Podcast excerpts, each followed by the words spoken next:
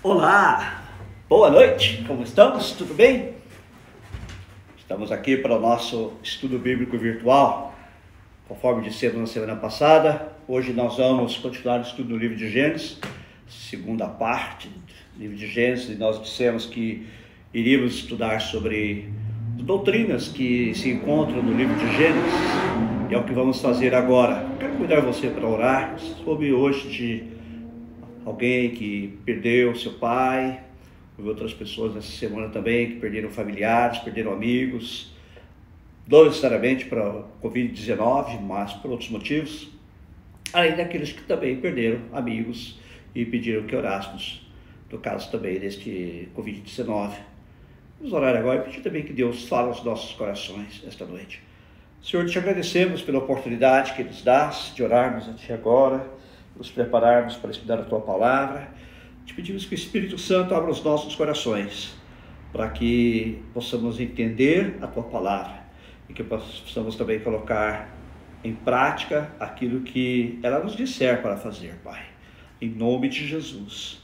Pai, abre cada coração, abre cada mente, que a tua palavra, que vive e eficaz, penetre nos corações e cumpra os propósitos para os quais tu a mandarás nesta noite. Também te pedimos para estas pessoas que perderam entes queridos nesta semana, leva-lhes o consolo e o conforto do Espírito Santo, Deus. Só tu podes confortá-los. Te pedimos, conforta os seus corações, conforta os corações dos familiares que estão sofrendo e dos amigos, Pai. Também oramos para aqueles que estão passando por situações difíceis durante este período do coronavírus e te pedimos que estejas abrindo as portas dos céus, as janelas do céu sobre cada vida, derramando as tuas bênçãos, abrindo porta de trabalho e suprindo as necessidades de todos, Deus. Em nome de Jesus. Amém. Muito obrigado por você estar com a gente e quero lembrar que às terças-feiras estamos com a nossa célula, a célula virtual, toda terça-feira, sete e meia, horário de Los Angeles, onze e meia do Brasil. Quinta-feira, estudo bíblico virtual, como hoje, também às sete e no Brasil às onze e meia, horário de Brasília. E no domingo teremos nosso culto às 5 da tarde, 9 e meia de Brasília. Quero convidar você para se juntar a nós, para juntos adorarmos a Deus. E agora também, neste momento, para estudarmos a palavra de Deus. Tem a sua Bíblia aí ao lado, dá um tempinho para que você pegue sua Bíblia. Se está usando seu celular para assistir, possivelmente não terá como uh, ler aí no seu celular. Pega uma Bíblia, porque nós vamos fazer um estudo bíblico, estudo bíblico virtual.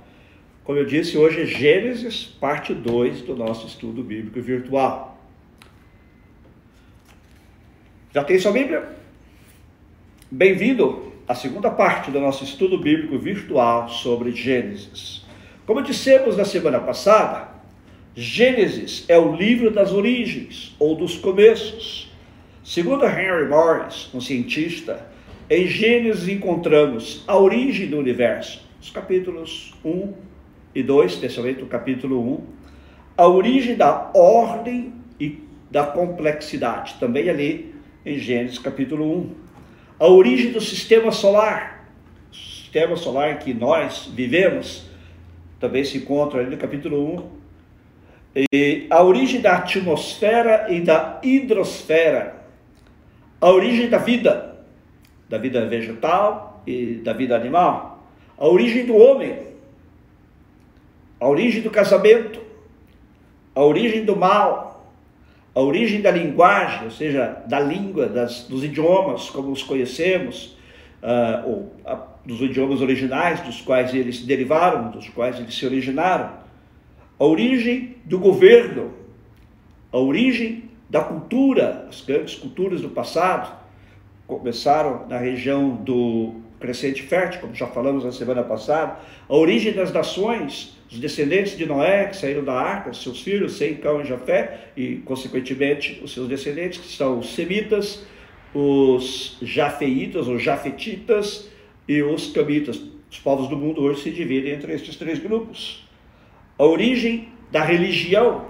A Bíblia fala do relacionamento de Deus com o homem, mas também fala da tentativa do homem de se religar a Deus através do sistema que chamamos religião e a origem de Israel, que começa com o patriarca Abraão. Veja então que Gênesis contém a origem de praticamente tudo. há pelo menos 200 referências diretas ou alusões ao livro de Gênesis no Novo Testamento. Todos os livros do Novo Testamento contêm alusões a Gênesis, exceto Filemão e segunda e terceira de João. A maioria, mais da metade das alusões são a Gênesis, capítulo 1 a 11. 63 são a Gênesis, capítulos 1 a 3. E 14 são a Gênesis, capítulos 6 a 8, que tratam do dilúvio. E dessas referências, 25 foram feitas por Jesus Cristo nosso Senhor e Salvador. Jesus se referiu ao livro de Gênesis. É importante ressaltar que Jesus e todos os escritores do Novo Testamento consideravam o relato de Gênesis como histórico e real, e não como alegoria. No estudo anterior, eh, anunciamos que hoje iríamos ver como as principais doutrinas da Bíblia se encontram no livro de Gênesis. Russell Gregg disse que tudo na Bíblia está inseparavelmente ligado ao seu primeiro livro, Gênesis. Isso ocorre porque Gênesis nos dá a origem e a explicação inicial de todas as principais doutrinas bíblicas.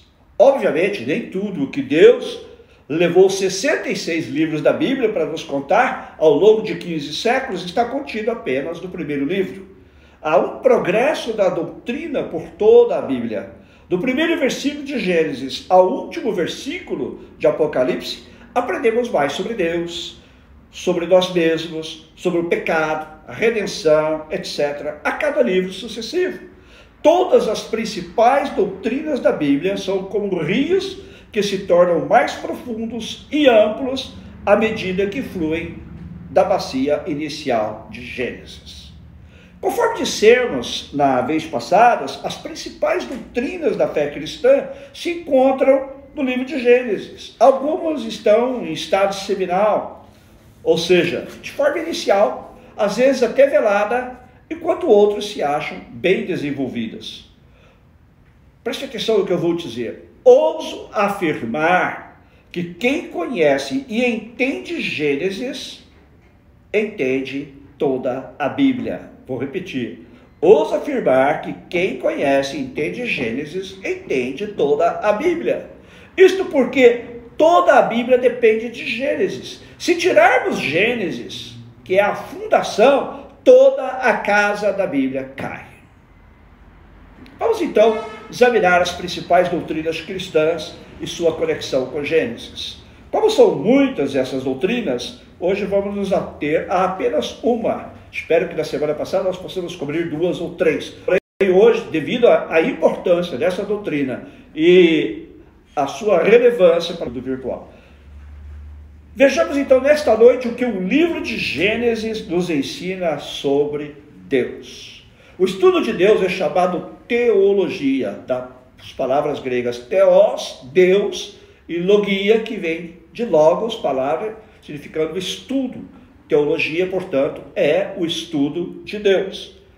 Vou dar um pequeno, uh, uma pequena reação e depois vamos entrar cada uma detalhadamente. Gênesis nos apresenta a natureza de Deus. Ele é o Criador Supremo. Isso nos capítulos 1 e 2 de Gênesis. Ele é o Rei Soberano. Você vê isso em Gênesis 2, 15 a 17, Gênesis 9, 1 a 7. Deus é o juiz justo, que se vê em Gênesis 3, 14 a 24 e em Gênesis capítulo 6 a 8. Ele é o Salvador misericordioso. Você vê isso em Gênesis capítulo 6 a 8. Deus é o Deus Altíssimo, Elohim, vou falar mais sobre isso, capítulo 1. E o Deus da aliança, o Senhor, capítulo 2.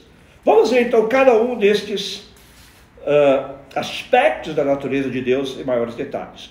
Gênesis nos fala sobre Deus como o Criador, como vemos no capítulo 1. Leiamos Gênesis, capítulo 1, versículos 1 a 3. Abra comigo sua Bíblia e leiamos juntos Gênesis capítulo 1, versículos 1 a 3. Diz assim: No princípio criou Deus os céus e a terra. A terra, porém, era sem forma e vazia. Havia trevas sobre a face do abismo, e o Espírito de Deus pairava por sobre as águas. Disse Deus: haja luz e houve luz. Todas as coisas foram criadas por Deus, e sem Ele, nada do que existe veio a existir. Gênesis também, além de apresentar a Deus como Criador, apresenta Deus como aquele que tem um plano e um propósito para a humanidade, isto é, para nós, para você e para mim. Esse plano e propósito envolve nossa vida em um relacionamento de obediência a Deus, bem como confiança e amor por Ele. Assim, Deus é visto, além de Criador, como legislador, ou seja, aquele que legisla, aquele que cria uma lei, ou que transmite uma lei. Deus é visto como legislador em sua ordem para que Adão não coma da árvore do conhecimento do bem e do mal no jardim do Éden. Vejamos, Gênesis capítulo 2, versículo 17.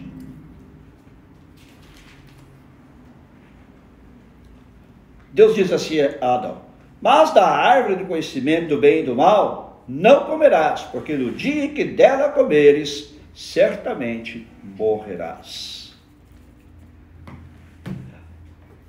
O que significa isso? Muita gente não entende o conceito bíblico de. Muita gente não entende o conceito bíblico de morte. Nós hoje temos um conceito diferente do conceito bíblico. O conceito bíblico de morte é separação. Quando Deus disse a Adão, no dia que você comer deste fruto, você morrerá, quer dizer que ele iria morrer fisicamente, imediatamente. Na Bíblia, morte tem três sentidos. A morte natural, morte física, a qual todos estamos sujeitos, morte espiritual, que é a separação de Deus por causa do pecado, foi o que aconteceu com Adão, ele morreu espiritualmente naquele dia, e a morte eterna, que é a separação eterna de Deus daqueles que irão passar a eternidade sem Deus. Então encontramos três conceitos, mas o conceito básico é separação.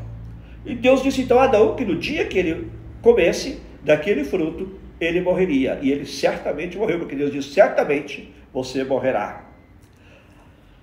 Depois, Deus é visto como juiz após a desobediência de Adão. Deus tinha dito a ele para Adão pecar, para não desobedecer, ele desobedeceu. Você vê então Gênesis capítulo 3, Deus age como juiz, dando a Adão a sentença pela sua desobediência. E também você vê Deus como juiz em seu julgamento no dilúvio. Mais tarde, em Babel e em Sodoma e Gomorra. Você verá isso nos, em Gênesis capítulo 6 a 9, quanto a, ao dilúvio, capítulo 11, quanto a Babel, e Sodoma e Gomorra, no capítulos 18 e 19. Depois, Deus também é visto como Salvador, profetizado em Gênesis 3,15. Vamos olhar. Aqui trata-se de uma profecia messiânica, uma profecia a respeito da vinda do Messias, a respeito da vinda do Cristo. Abra comigo, Gênesis capítulo 3, 15. Assim que Adão e Eva pecaram, Deus pronunciou estas palavras com respeito à semente da serpente, que no caso foi possuída por Satanás, e a semente da mulher. Ele diz: Porém, inimizade entre ti e a mulher, entre a tua descendência e a sua descendência este te ferirá a cabeça e tu lhe ferirás o calcanhar. Deus está falando aqui, e no original, em hebraico, ele diz assim: porém, inimizade entre ti e a mulher, entre a tua semente e a sua semente. Ele te ferirá a cabeça e tu lhe ferirás o calcanhar. Eu vou falar mais sobre isso daqui a pouco, mas pelo menos agora você já pode entender que aqui Deus é visto como Salvador através desta profecia. Ok? E depois você teve Deus como Salvador também em ação, para salvar Noé e sua família do julgamento do dilúvio. A Bíblia diz que Deus também puniu a humanidade naqueles dias com o dilúvio, porque haviam novamente se rebelado contra Deus, se afastado de Deus, se entregado ao pecado, mas Deus salva a Noé e sua família. E mais tarde Deus salva também, você vê Deus em ação, salvando a Ló e suas filhas do julgamento de Sodoma, que, como eu disse, está nos capítulos 18 e 19 de Gênesis. Como Criador de todas as coisas, Deus tem direito absoluto de governar sobre todas as coisas, e ele exerce sua autoridade no mundo, demonstrando sua soberania. Isto é visto em Gênesis, em quatro eventos marcantes. Deus demonstra sua soberania na criação. Deus não precisava criar, mas soberanamente ele decidiu criar o universo, criar a vida, criar o homem. Também você vê a soberania de Deus na queda. Não é que Deus determinou que o homem fosse pecar, mas ele permitiu que o homem pecasse por ter lhe dado a liberdade de escolha, mas Deus age soberanamente também, provendo salvação para o homem. E você vê outra vez no dilúvio. Deus usa a sua soberania para julgar o mundo pelo seu pecado, mas também usa a sua soberania para salvar a Noé e sua família. E mais tarde, Deus usa a sua soberania em Babel, quando ele confunde as línguas e faz com que assim as pessoas já não se entendam e se espalhem, que era o seu plano original, de que eles crescessem, se multiplicassem, povoassem toda a terra, mas em desobediência os homens preferiram construir a torre para chegar até os céus. Também vou falar mais sobre isso. A soberania de Deus também é vista na escolha, no chamado e na direção de Deus de quatro pessoas destacadas: Abraão. Deus escolheu Abraão, ele podia ter escolhido qualquer um, mas escolheu Abraão para dar origem ao povo hebreu, ao povo judeu, e através dele vir o Messias. Depois dos filhos de Abraão, Deus escolheu soberanamente Isaac, poderia ter escolhido outro, mas escolheu Isaac, para que através dele também se desse a descendência, ou a neste caso, a ascendência do Messias. Também dos filhos de Isaac, ele escolheu um, Jacó. Aqui você vê também uma escolha soberana de Deus. Ele escolheu Jacó para que através dele viesse o Messias, que é Jesus Cristo, nosso Senhor e Salvador. E também na escolha de José. Embora José não faça parte da linhagem de Jesus, ele foi escolhido para salvar o povo de Israel, os descendentes de Abraão, em determinadas situações. A Trindade também é outra doutrina com respeito a Deus que, que pode ser vista em Gênesis 3. Ela está de modo velado em Gênesis 3, ela, em Gênesis, quero dizer, ela não está revelada de modo claro, mas percebe-se já aqui em Gênesis a doutrina da Trindade, os principais elementos da doutrina da Trindade, porque esta só vai ser, na verdade, revelada de forma clara e ampla no Novo Testamento, porém aqui já podemos encontrar. A começar pela palavra hebraica para Deus, que é a palavra Elohim, do capítulo 1 de Gênesis. Vamos ver Gênesis 1, 1. Que, como já lemos antes, diz assim: No princípio criou Deus os céus e a terra. A palavra para Deus no hebraico é Elohim, que é uma palavra plural porém sempre seguida pelo verbo do singular, indicando então que em Deus há mais de uma pessoa. É um só Deus, mas um Deus que existe ou subsiste em mais de uma pessoa. Sabemos pelo Novo Testamento que são três pessoas: o Pai, Filho e o Espírito Santo. Don Stewart escreve o seguinte sobre esta palavra. A palavra hebraica para Deus é Elohim. Elohim é um substantivo, um pronome plural, mas é usado aqui com o verbo singular, bará ou bará. No restante do Velho Testamento, quando Elohim fala do Deus verdadeiro, é sempre usado com o verbo no singular. A conclusão a que se chega é que, em algum sentido, Deus é tanto singular, seja um único Deus, como plural, mais de uma pessoa. A doutrina da Trindade afirma isto na natureza do único Deus, há três pessoas eternas. Interessante, não é? Em Gênesis 1, 26, também nós vemos Deus falando de forma plural. Você vê que Deus está se comunicando, as pessoas da Trindade estão se comunicando. Abra comigo em Gênesis capítulo 1, versículo 26, na sua Bíblia, leiamos juntos este versículo. Deus diz assim: Façamos o homem a nossa imagem, conforme a nossa semelhança. Então Deus está dizendo aqui, está falando de forma plural, façamos o homem nossa imagem conforme a nossa semelhança. Alguns alegam que aqui pode ser Deus falando com os anjos.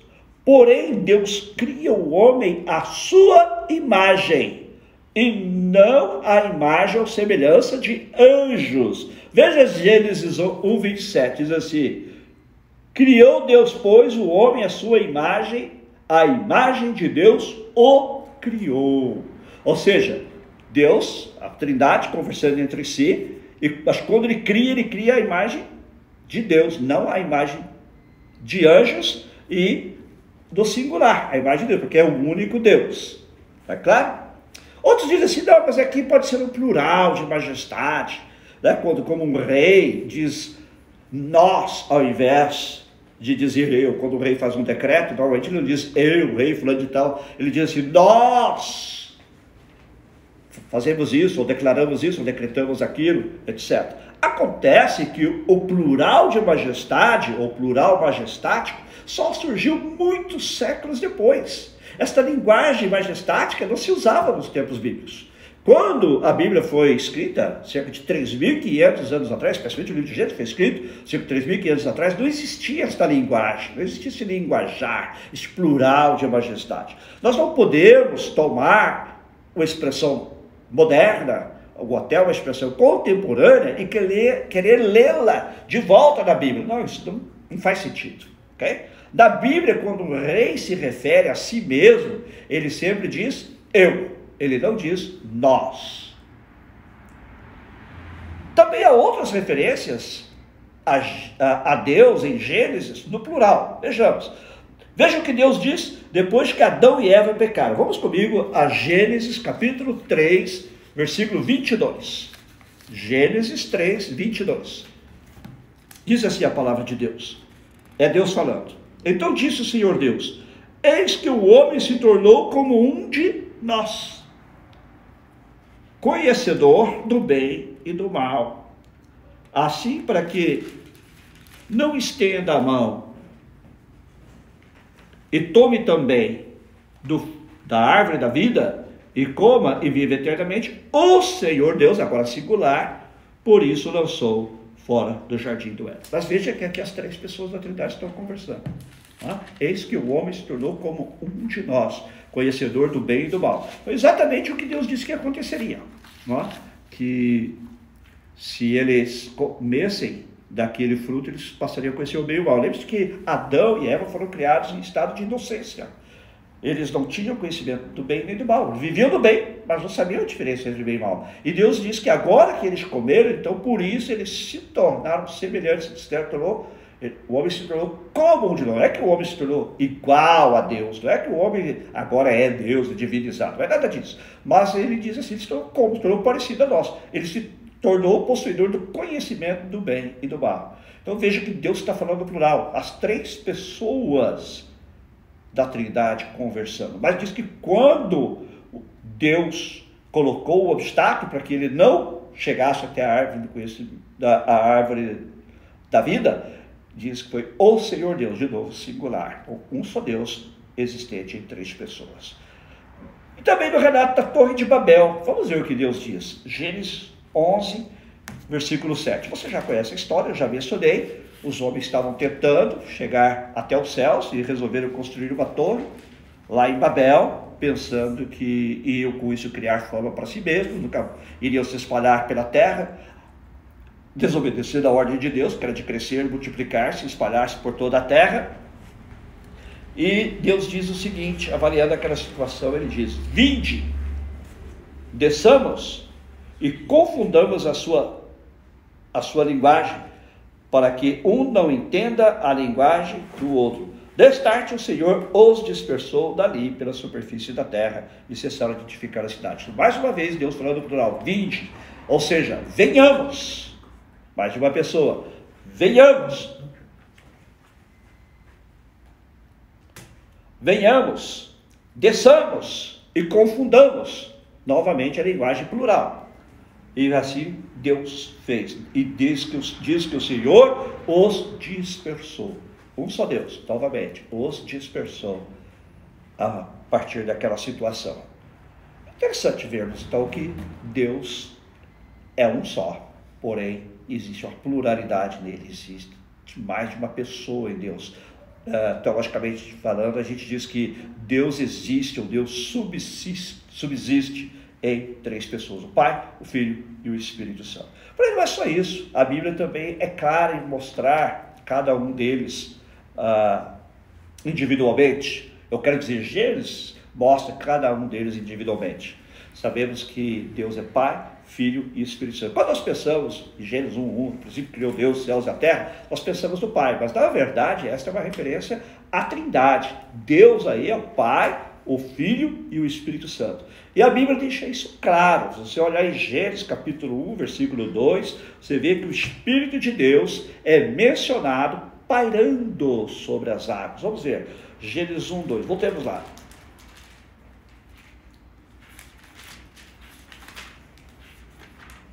Vou ler o 1 para dar o contexto, que diz assim: No princípio criou Deus os céus e a terra. A terra, porém, era sem forma e vazia. Havia trevas sobre a face do abismo, e o Espírito de Deus pairava por sobre as águas. Veja então que o Espírito de Deus é mencionado individualmente aqui. Espírito de Deus é o Espírito Santo. Ele não é apenas uma força ativa, como dizem ah, algumas seitas. Não, ele é o Espírito Santo de Deus. Ele é uma pessoa, ele é um ser pessoal. Você pensa assim que talvez uma pessoa, ser pessoa, precisa ter corpo. Não. Deus não tem corpo e é um ser pessoal. Os anjos não têm corpo e são seres pessoais. Da mesma maneira, o Espírito de Deus. O Espírito Santo é uma pessoa, uma pessoa divina e é parte da Trindade, e aqui nós vemos o Espírito de Deus. Inclusive, este verbo pairava sobre as águas, segundo alguns estudiosos, significa que ele era como uma galinha chocando, ou seja, trazendo vida para a terra. A terra estava sem forma e vazia, e ele agora passa a organizar a terra, preparando para em seguida vir a vida, a vida vegetal, a vida animal e finalmente o homem. Cristo também é mencionado profeticamente em Gênesis 3,15, passagem que já mencionamos. Vamos ler de novo. Lá diz que quando o homem pecou, Deus falou para a serpente: Eu vou colocar inimizade entre a sua semente e a semente da mulher.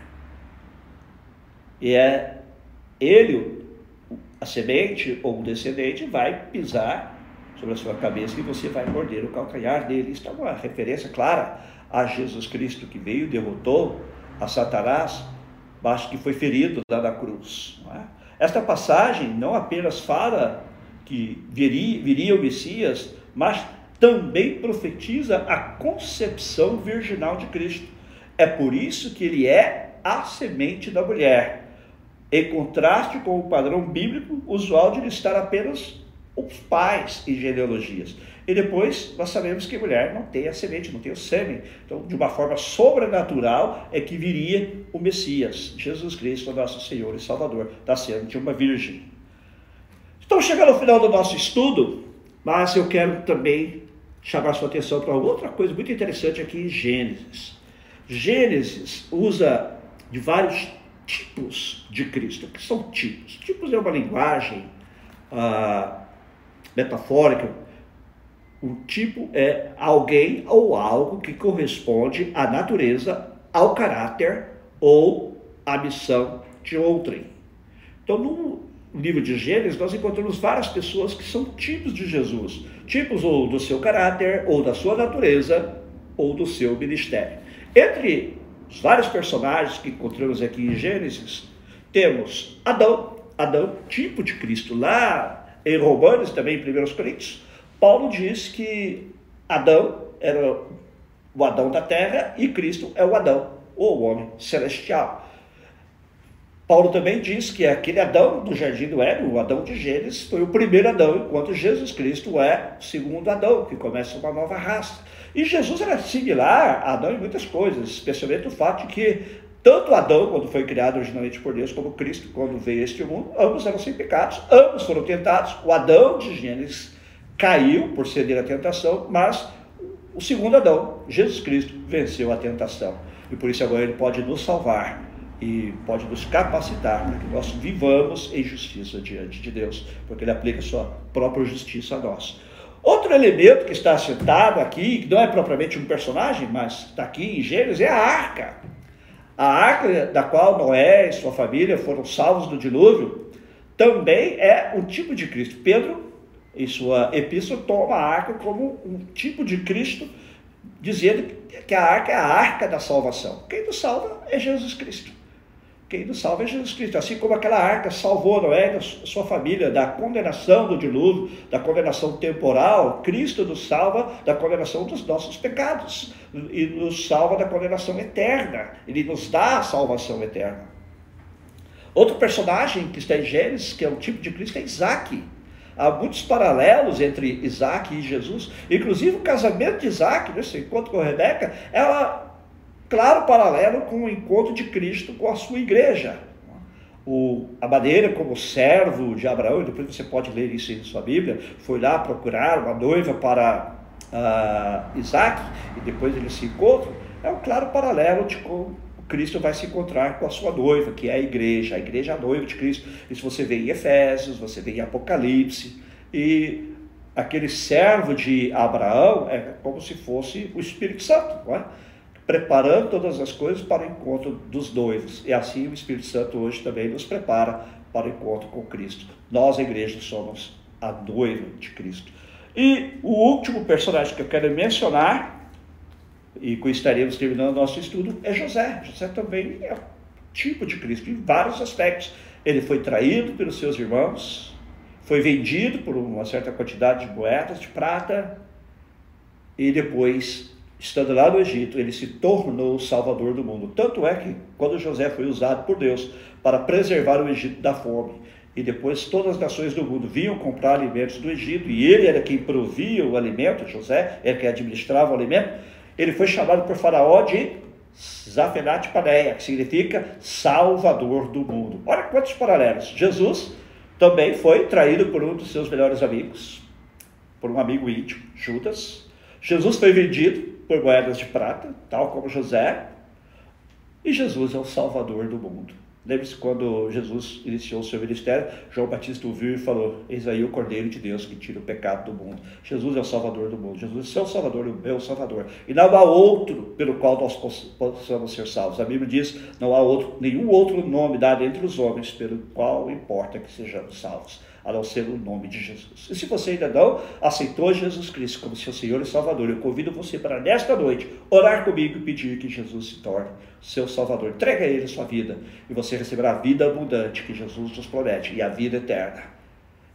Quando você passar desta vida para a outra, ou se Jesus voltar antes, você também irá com Ele para passar toda a eternidade com Ele. Aqui terminamos nosso estudo virtual. Quero orar agora com você. Senhor nosso Deus, nós oramos neste momento por todos que estão nos assistindo e que ainda vão nos assistir, todas as partes do mundo, que sabemos que a gente assistindo, na América do Norte, na América do Sul, na Europa, na Ásia, possivelmente também na África. Deus, nós te pedimos que abençoes a cada um dos nossos ouvintes, a cada um dos nossos espectadores, fala com cada coração, que a tua palavra possa penetrar nos nossos corações, nós possamos crescer na fé e possamos crescer na graça e no conhecimento do Senhor Jesus Cristo. Eu oro especialmente por aqueles que ainda não receberam a Jesus como seu único Senhor e Salvador. Se é o seu caso, ore comigo agora, faça esta oração comigo. Diga: Senhor Jesus, eu reconheço que sou um pecador e neste momento eu te recebo como meu Senhor e Salvador. Perdoa-me os meus pecados, recebe-me no teu reino, recebe-me na tua igreja e ajuda-me a andar contigo e a te servir todos os dias da minha vida. Jesus, eu entrego a minha vida a Ti, em Teu nome. Amém. Senhor, eu oro também por aqueles que estão passando necessidade, aqueles que precisam de trabalho, abra a porta para eles, aqueles que têm alguma necessidade física, estão enfermos, Tu és o médico dos médicos, toca com Tuas mãos de poder e cura, consola os corações daqueles que perderam entes queridos nestes últimos dias, Pai seja para o Covid, seja para qualquer outra enfermidade. Oh Jesus, leva o teu consolo. O Espírito Santo é o Espírito Consolador de Deus. Consola. Nós oramos pedindo que toda a Trindade, Pai, Filho e Espírito Santo, estejam envolvidos agora com cada um dos nossos espectadores, ministrando a cada necessidade. Oh Senhor, nós te pedimos e te agradecemos tudo isto em nome de Jesus. Amém. E eu quero lembrar a você que domingo, às 5 e meia, no horário aqui de Los Angeles, e às 11 e meia, no horário de Brasília, estaremos transmitindo o nosso culto. Quero convidar você para se unir a nós, para juntos orarmos ao Senhor. Algumas pessoas também estão perguntando como podem contribuir. Eu quero dizer que nós continuamos servindo as pessoas, as famílias, com alimentos, os artigos de primeira necessidade. Se você tem alguma necessidade, não tenha vergonha, fale com a gente. Nós vamos prover para você dentro daquilo que podemos. E também você que gostaria de contribuir, nossos tesoureiros vão colocar o link aí nos nossos grupos da igreja, você que é membro da PIBRO, congregado conosco, para que você também possa abençoar a vida de alguém. E agradecemos a todos que já têm contribuído e muitas pessoas, muitas famílias têm vindo buscar alimento, têm vindo buscar outros uh, elementos necessários para a sua sobrevivência. Deus abençoe a sua vida e nós nos vemos domingo, às 5 e meia da tarde em Los Angeles e 9 e meia da noite em Brasília. Boa noite.